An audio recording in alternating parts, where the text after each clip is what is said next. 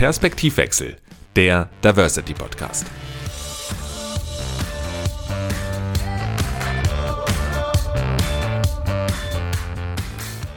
Kinders, es geht wieder los. Welcome back oder für alle neuen ZuhörerInnen herzlich willkommen zu Staffel 2 von Perspektivwechsel, dem Diversity Podcast.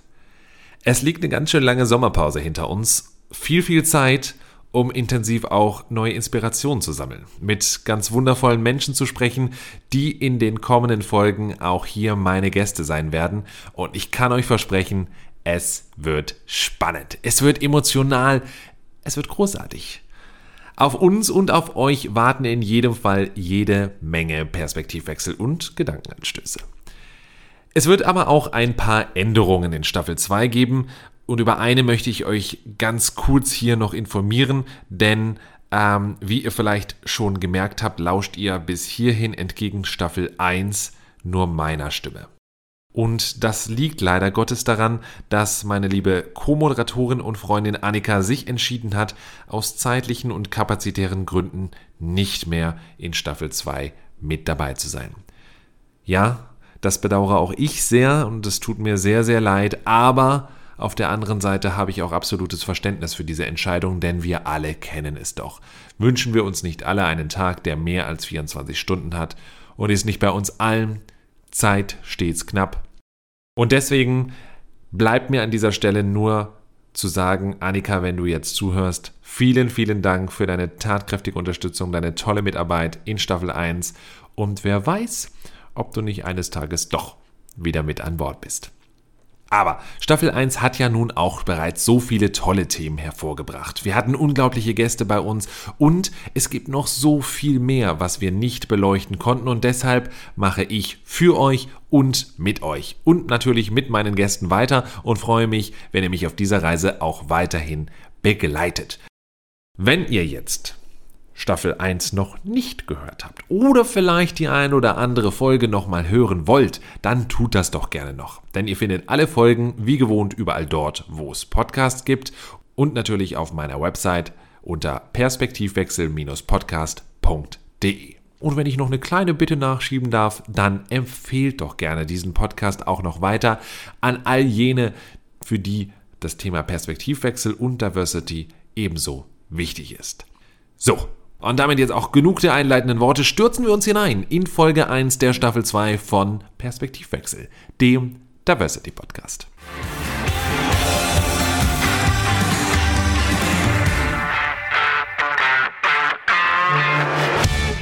Und zwar widmen wir uns gleich zu Beginn der zweiten Staffel einem sehr ernsten Thema. Einem Thema, das nicht erst seit Corona stark an Bedeutung zugenommen hat. Ein Thema, das wir alle kennen und vielleicht sogar auch selbst schon mal erlebt haben. Ein Thema, das, wie ich finde, viel, viel stärker beleuchtet werden muss, um aufzurütteln. Denn wir alle können hierbei aktiv werden, handeln und uns stark machen. Denn es geht um das Thema Mobbing und Cybermobbing. Und dazu habe ich mir eine echte Expertin eingeladen, denn bei mir ist Manuela Borzel, Coach, Trainerin und Gründerin von Mobbingfrei. Hallo, liebe Manuela, es freut mich unglaublich, dass du heute da bist. Vielen Dank, lieber Sebastian. Ich habe mich sehr, sehr, sehr gefreut auf dieses Gespräch und auf die Einladung. Und ich glaube, da haben wir ein wichtiges Thema, ähm, wo wir vielen Leuten einfach heute was mitgeben können. Da bin ich mir ganz sicher. Manuela, bevor wir starten, für alle HörerInnen, die dich bisher noch nicht kennen. Quick and Dirty, wer bist du, was machst du und ja, was sollten wir eigentlich mal unbedingt über dich wissen?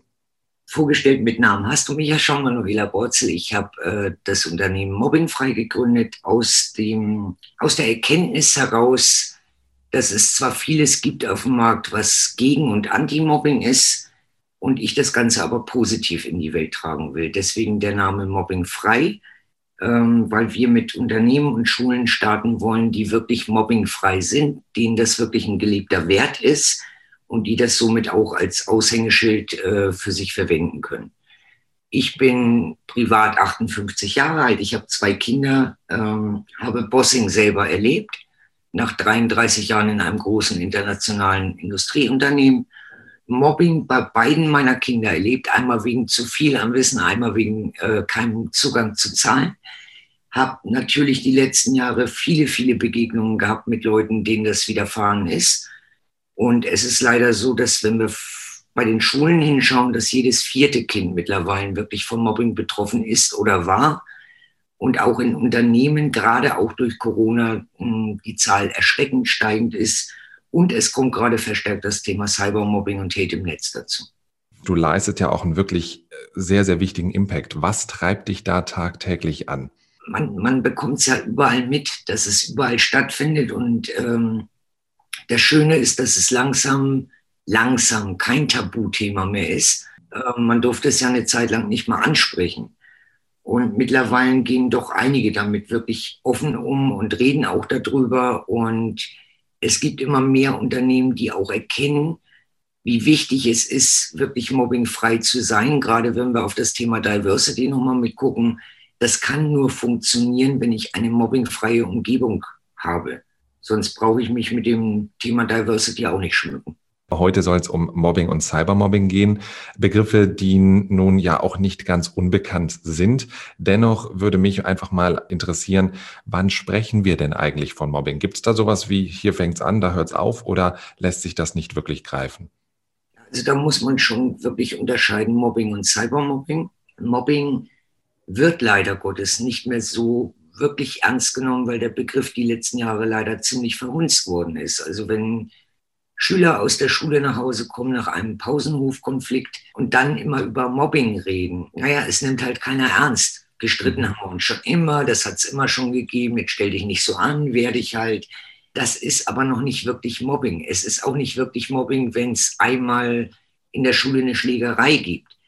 Aber wenn ein Kind über eine lange, lange Zeit immer wieder ausgegrenzt wird von seinen Schulkameraden, kann auch über die Lehrkraft sein, dann reden wir über Mobbing. Manche Kinder erleben das zum Beispiel die ganze Grundschulzeit durch. Oder es fängt in der weiterführenden Schule an und sie erleben es da jahrelang. Und dann reden wir wirklich von Jahren. Wenn es über Jahre geht, dass ein Kind ständig erlebt, es wird vorgeführt, es wird, greift dann oftmals ins Private mit rein, die werden oftmals dann gar nicht zu anderen Kindergeburtstagen eingeladen. Also sie fühlen sich ständig ähm, als Außenseiter, als nicht in Ordnung, als irgendwas muss falsch sein an mir. Und das hinterlässt leider Gottes wirklich Narben auf der Seele. Gibt es denn, nennen Sie jetzt mal Einflüsse, Rahmenbedingungen, die Mobbing begünstigen? Sowas wie Nährboden, bei dem man ja dann theoretisch im Umkehrschluss, um es mal positiv zu formulieren, auch sagen könnte, hier setzen wir als Familie, als Freunde, als Gesellschaft, Schule, Arbeitgeber etc. vielleicht auch an, um präventiv tätig zu werden. Also es gibt einige Schulmodelle, die sehr großen Wert darauf legen, dass das kein Thema wird. Und ich sage immer, man, man spürt sowas. Also wenn ich in eine Schule reingehe, ich spüre, welches Klima da ist. Mhm. Und ähm, es gibt viele, viele Möglichkeiten von einer Schule, die man einführen kann. Ich habe jetzt gerade in Hamburg eine Schule zertifiziert, die haben zum Beispiel das Schutzengelprinzip. Also jedes Kind ist Schutzengel für jedes andere Kind an dieser Schule.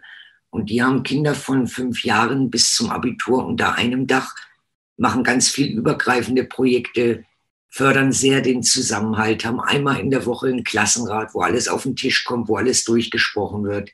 Die Lehrer sind ständig ansprechbar, haben wirklich Zeit für die Kinder, machen gemeinsam Projekte mit denen das ist dann ein Klima, wo gar nicht ähm, die Chance entsteht, dass das längere Zeit geht, weil das wird, wenn was bemerkt wird, sofort angesprochen und wenn man es gleich am Anfang anspricht, ist es eigentlich auch schon vom Tisch.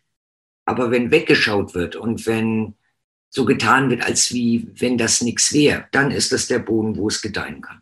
Ist das was, was man vom schulischen auf den unternehmerischen Kontext eins zu eins übertragen könnte?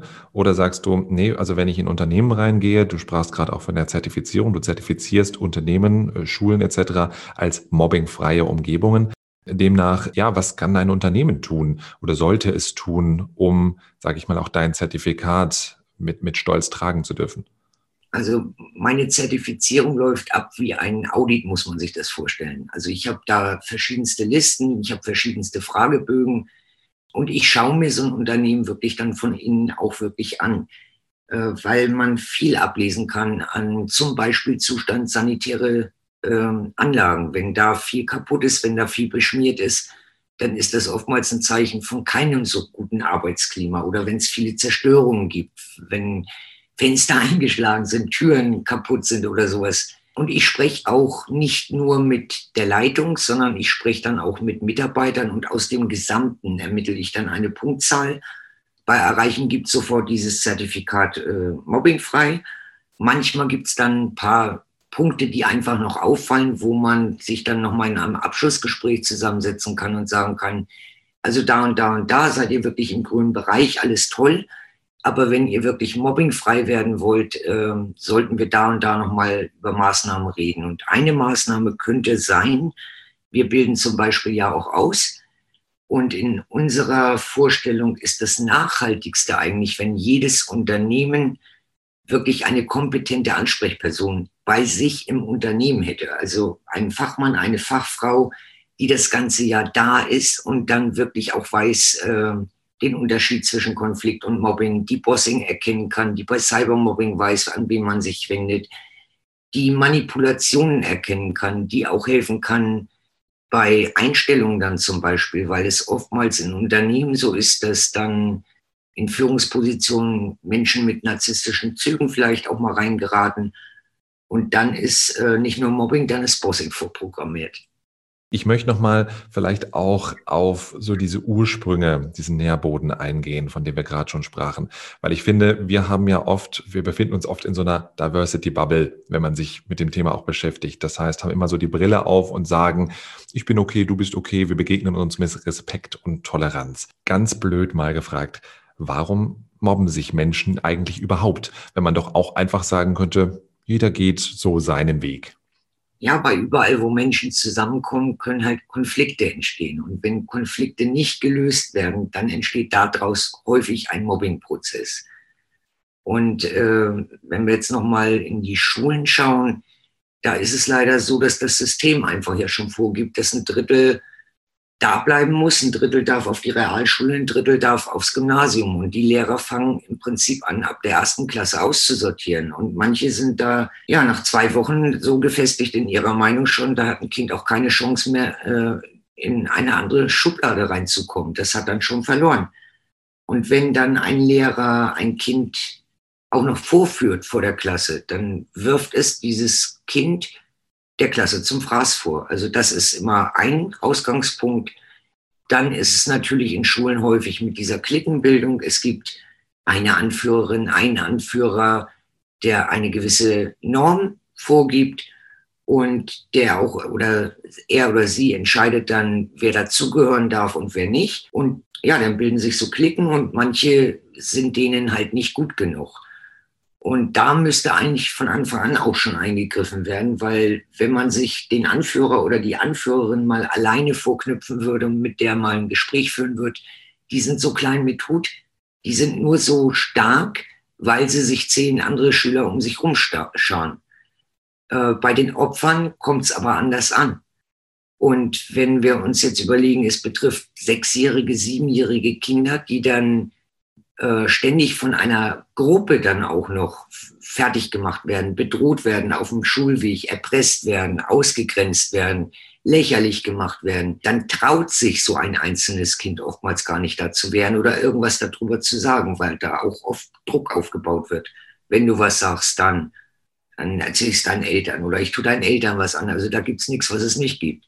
Du hast jetzt auch gerade schon von diesen AnführerInnen gesprochen. Ähm, gibt es da würdest du sagen, ist jetzt Schubladendenken, was wir ja eigentlich hier vermeiden wollen, aber ich frage die, oder stelle die Frage trotzdem mal.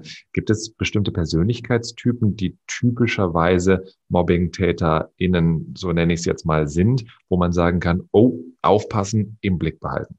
Ja und nein. Also zuallererst Mobbing kann jeden treffen. Das glaubt die Öffentlichkeit ja äh, meistens nicht. Also in der Öffentlichkeit ist ja das Bild, dass die Opfer einfach nur zu schwach sind, um sich zu wehren. Und so ist es nicht. Mobbing kann wirklich jeden treffen, wenn die Strukturen sich verändern, wenn es in der Klasse Veränderungen gibt, wenn es im Unternehmen eine neue Führung, eine neue Leitung gibt. Es kann auf einmal jeden treffen, auch wenn man jahrelang vorher gut durchgekommen ist und alles in Ordnung war. Die ganze Welt war in Ordnung und dann ändert sich irgendwas in dieser Struktur und dann kann es auf einmal jeden treffen. Wir haben bei Tätern oft wirklich Leute, die narzisstische Züge haben, die mit sich selber nicht im Reinen sind, die sich selber aber für sehr großartig halten und die sich einfach größer damit fühlen, wenn sie andere klein machen. Mhm. Und diese Persönlichkeitsstile findet man leider sehr häufig und das findet man vor allen Dingen sehr häufig in Unternehmen, auch weil die eigentlich sehr tough wirken, eigentlich sehr äh, zielorientiert und äh, auch ein gewisses Auftreten haben. Nur in Wirklichkeit ist da meistens an Können nicht wirklich was dahinter. Und das versuchen sie dann zu kompensieren mit andere klein machen, andere für Fehler verantwortlich machen, weil sie damit dann wieder glänzen können.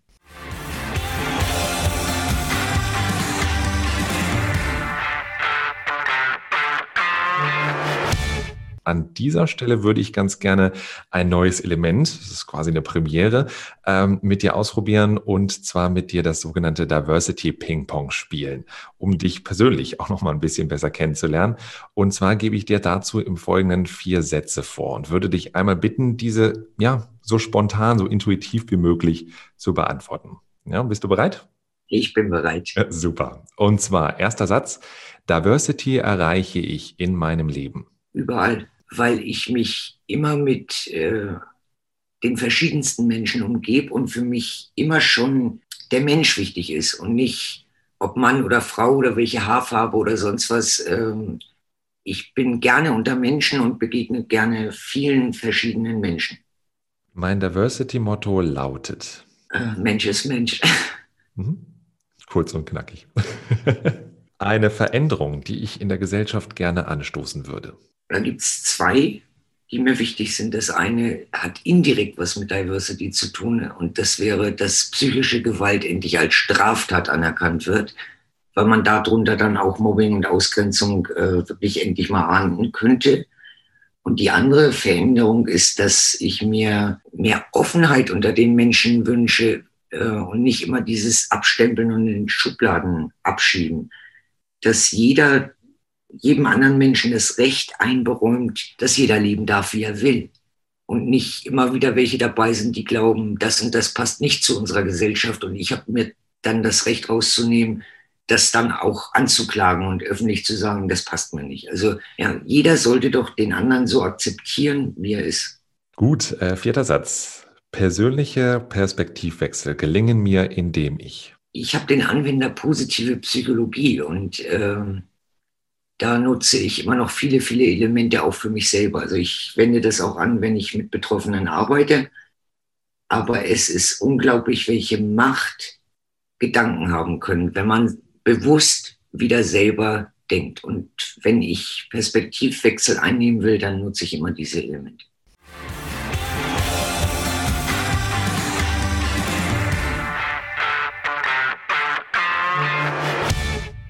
Großartig. Vielen Dank, dass du dich auch darauf eingelassen hast, auf diese Premiere dieses neuen Elements. Ähm, wir sprachen ja jetzt gerade schon über Mobbing und da fiel immer schon wieder das Stichwort Cybermobbing. Also kurz gesagt, Hetze im Netz kann man es vielleicht mal nennen. Ähm, das ist ja nun auch ein Thema, zumindest habe ich so den Eindruck, was in den letzten Jahren immer stärker geworden ist, oder? Ja, leider muss man sagen. Und Corona hat das Ganze mit Sicherheit nochmal verschärft, weil eben viele, viele Leute im Homeoffice oder im Homeschooling waren. Und da kamen dann ganz viele Elemente zusammen. Also das eine ist, wenn man sich einen, so einen echten Workaholiker vorstellt, der mhm. am liebsten 14 Stunden im Büro gewesen ist. Und der saß jetzt auf einmal zu Hause mit Family, vielleicht auch noch kleine Kinder da äh, und sollte von zu Hause aus im Office arbeiten. Jetzt haben aber seine Kinder vielleicht parallel auch noch Homeschooling gehabt. Dann ist vielleicht auch mal das WLAN weggebrochen. Dann wird so jemand schon nervös.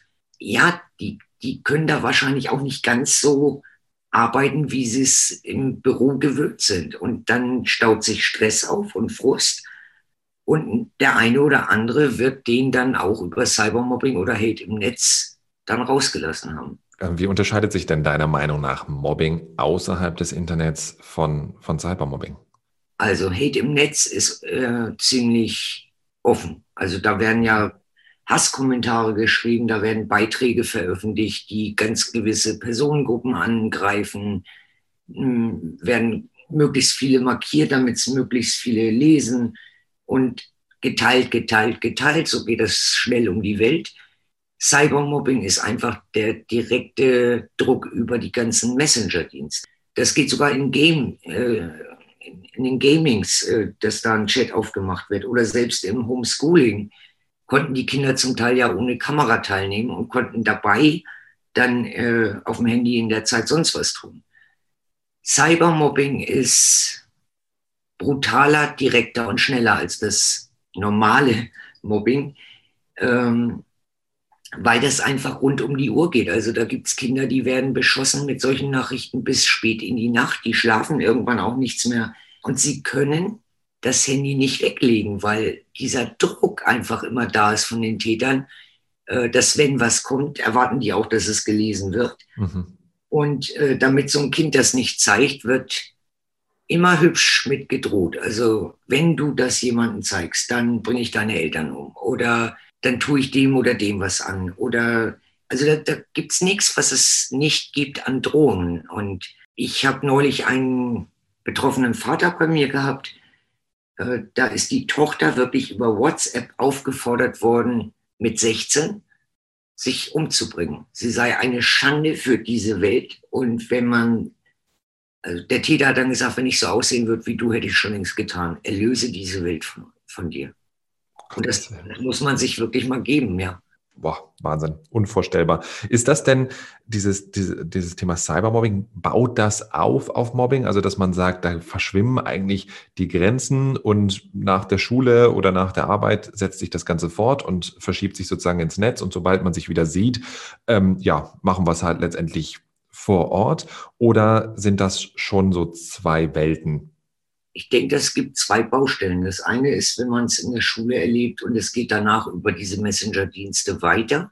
Mhm. Das andere ist einfach Cybermobbing von Wildfremden. Es gab jetzt erst so einen, so einen Film, ich weiß nicht, ob du davon gehört hast, von dem Cyber Grooming.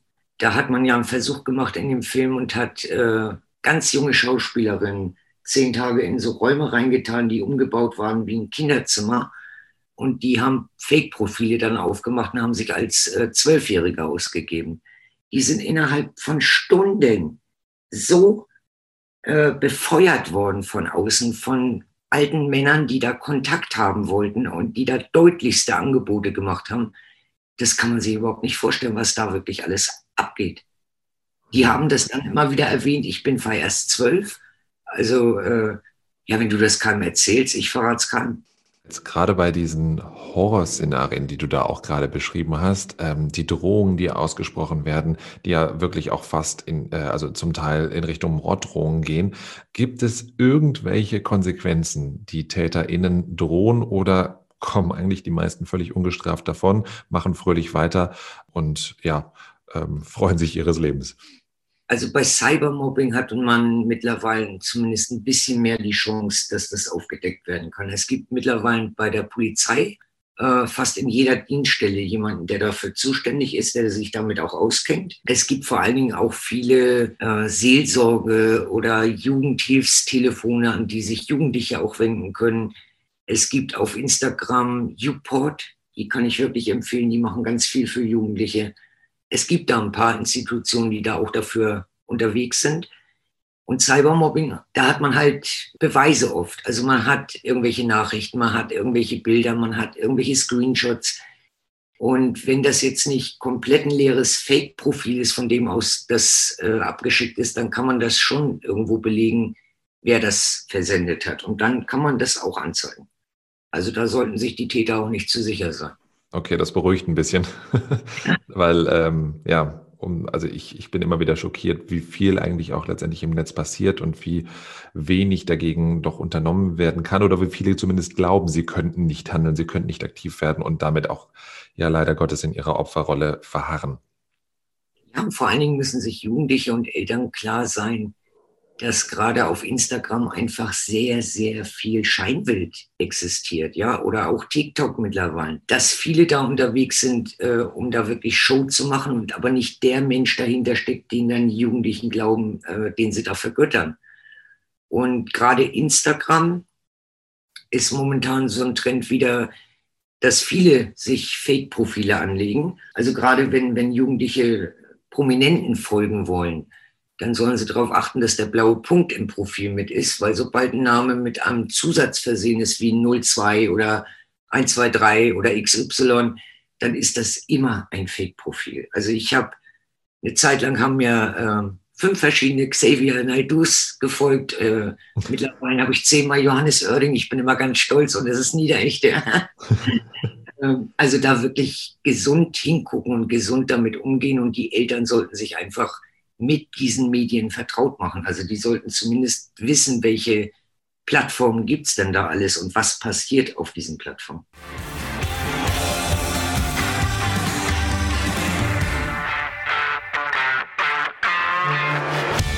Du hast es am Anfang so eindrücklich auch gesagt, jeder, jeder von uns kann auch von Mobbing betroffen sein, kann aber im Umkehrschluss auch sehr konkret was dazu oder dagegen tun. Und ähm, kommen wir also zu unseren drei Diversity Hacks, deinen Tipps für eine ja, mobbingfreie Gesellschaft, wie du sie dir ja auch wünscht.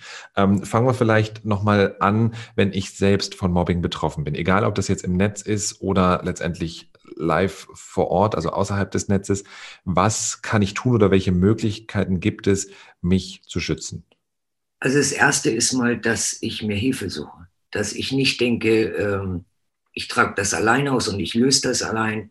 Und das ist aber genau die Krux, weil viele Betroffene merken das relativ spät, dass das Mobbing oder Cybermobbing ist. Das kann man sich immer so schlecht vorstellen, aber es fängt einfach oftmals ganz harmlos an. Da fällt man eine Bemerkung ähm, und dann nimmt das halt zu. Und das hat dann auch wieder mit dem Narzissmus zu tun. Und das erkläre ich dann immer so schön mit, ähm, wenn du einen Frosch in kochendes Wasser schmeißt, der wird sofort versuchen, da rauszuspringen. Wenn du den in kaltes Wasser legst und kochst den langsam hoch, bleibt er liegen, bis er tot ist. Und so funktioniert diese Manipulation von Tätern, die narzisstische Züge haben. Also es, es ist wie schleichendes Gift, so muss man sich das vorstellen. Es kommt ein bisschen, dann kommt ein bisschen mehr, dann wird noch einer draufgelegt. Und bis Betroffene da wirklich merken, dass sie betroffen sind, hängen die meisten schon ganz schön drin und sind eigentlich auch schon gesundheitlich angeschlagen. Das ist das Fatale. Äh, bei Kindern immer, ja, auf jeden Fall den Eltern davon erzählen und die Eltern sollten zu Hause so eine sichere Bank für das Kind aufbauen, dass die sich trauen, einfach über alles zu reden. Und dann ist es auch egal, ob da ein Cybermobbing mal irgendwann dabei ist. Also dem Kind immer sagen, ich vertraue dir und wenn da was ist, dann rede bitte mit mir drüber. Also du wirst auch nicht geschimpft, wenn du mir Sachen zeigst, weil du kannst ja nichts dafür, wenn dir irgendwelche Sachen geschickt werden. Gibt es offizielle Stellen, an die ich mich im Zweifel auch wenden kann, entweder als, als Mobbing-Opfer oder vielleicht auch als, als Eltern, als Freunde, wenn ich, wenn, wenn, wenn ich jemanden habe, der, der kommt auf mich zu und sagt, ich muss dir da was anvertrauen, äh, ich brauche Hilfe. Also es ist immer gut, im ersten Schritt Eltern oder Freunden irgendwas zu erzählen, aber man darf von diesen Stellen keine Hilfe erwarten. Also auch der Ehepartner, wenn einem das auf der Arbeit passiert, er kann nicht wirklich helfen und eigentlich belastet man seine Angehörigen damit, äh, weil die einfach dann ja mit leiden. Also man kommt ja dann nach Hause und erzählt, was heute wieder an Attacken war und man, man redet irgendwann über nichts anderes mehr. Und deswegen ist es viel sinnvoller, sich da wirklich gezielt Hilfe zu suchen. Es gibt wenn es ganz schlimm ist, schon gibt es äh, Therapeuten, die sich damit auskennen. Ich bin natürlich Ansprechpartner der Milosch, unser, unser Team einfach auch. Es gibt die Seelsorge, es gibt in vielen Städten äh, Mobbing-Selbsthilfegruppen. Kann ich nur empfehlen, wenn es da was gibt, sich da mal äh, mit reinzusetzen, sich das mal mit anzuhören. Es gibt oftmals über die Kirche auch äh, Mobbing-Beratungsstellen also da wirklich auch mal googeln im Telefonbuch, äh, gibt es was bei mir in der Nähe oder gibt es was, wo ich wenigstens mal anrufen kann. Ja, gibt es denn so abschließend äh, etwas, was du ähm, unseren ZuhörerInnen rätst, was jeder wirklich im täglichen Doing beisteuern kann, um ja eine mobbingfreie Gesellschaft mit dir, mit deinem Team mitgestalten zu können? Ja, also alle Unternehmen können sie natürlich zertifizieren lassen und jemanden ausbilden lassen. Das wäre das ja. Nachhaltigste. Aber ähm, ich denke, wir alle sollten da wacher werden. Also auch mal wirklich hingucken, wenn uns was auffällt. Und da ist ja leider auch so, dass viel weggeguckt wird, viel von außen geduldet wird, obwohl man mitbekommt, dass da irgendwas nicht passt. Und das betrifft alle Bereiche, nicht nur mit Mobbing, also auch mit Gewalt und, und da sind wir immer wieder bei den Themen. ähm, einfach mit offenen Augen durch die Welt gehen und auch mal auf die Mitmenschen wieder mit achten und mal drauf gucken und wenn da was ist, auch mal mutig genug sein, da mal einzugreifen oder zu fragen, ob, ob da irgendwas nicht in Ordnung ist. Und allen Betroffenen kann ich nur sagen, das A und O und das Wichtigste am Anfang vor allen Dingen ist es, diese Reaktionskette einfach zu unterbrechen. Also man wird oftmals so überrollt und es kommt dann so eine Attacke nach der anderen. Und da ist es das Hilfreichste, wenn man diese Reaktionskette unterbricht. Also nicht dasteht und sich von dem anderen berieseln lässt mit irgendwelchen Anschuldigungen, Lügen, was denen auch immer da einfällt. Das beste Mittel ist dann immer eine Gegenfrage zu stellen. Den Tipp möchte ich heute schon mal mit rausgeben. Also einfach mal eine Gegenfrage stellen, weil ich ihn damit schon aus dem Konzept bringe. Liebe Manuela, vielen, vielen Dank an dieser Stelle. Erstmal dafür, dass du heute Premiere, erste Folge, Staffel 2 mein Gast warst und für deine wertvollen Tipps, die du jetzt gerade zu Ende dieser Folge auch nochmal mitgegeben hast, für deine spannenden Einblicke. Ich muss sagen, ich habe für mich bei dieser Folge schon wieder so viel mitnehmen können und ich werde mich ganz klar für das Thema Mobbing auch in Zukunft sehr stark machen, sehr stark einsetzen, um mit dir, mit deinem Team und vielen, vielen Hörerinnen und Hörern, so hoffe ich, ja, an deiner Vision einer mobbingfreien Gesellschaft mitwirken zu können. Also, vielen, vielen Dank. So, und ich hoffe, auch du konntest natürlich aus dieser Folge wieder etwas für dich mitnehmen. Und wenn du noch mehr zu dem Thema Mobbing, Cybermobbing, aber auch Manuelas Arbeit wissen willst, dann schau doch gerne mal bei ihr auf der Website unter mobbingfrei.net vorbei. Wir blicken schon mal auf die nächste Folge, denn in dieser geht es um das Thema Diversity Management in Unternehmen. Warum investieren plötzlich eigentlich so viele Firmen in das Thema? Was braucht es, damit Diversity auch wirklich im Unternehmen gelebt wird? Und natürlich bekommst du auch wieder jede Menge Tipps mit an die Hand, wie auch du in deiner Firma, deiner Institution ein Diversity Management aufbauen kannst. Also, bleib dran, be amazing und bis ganz bald zu einer neuen Ausgabe von Perspektivwechsel, dem Diversity Podcast.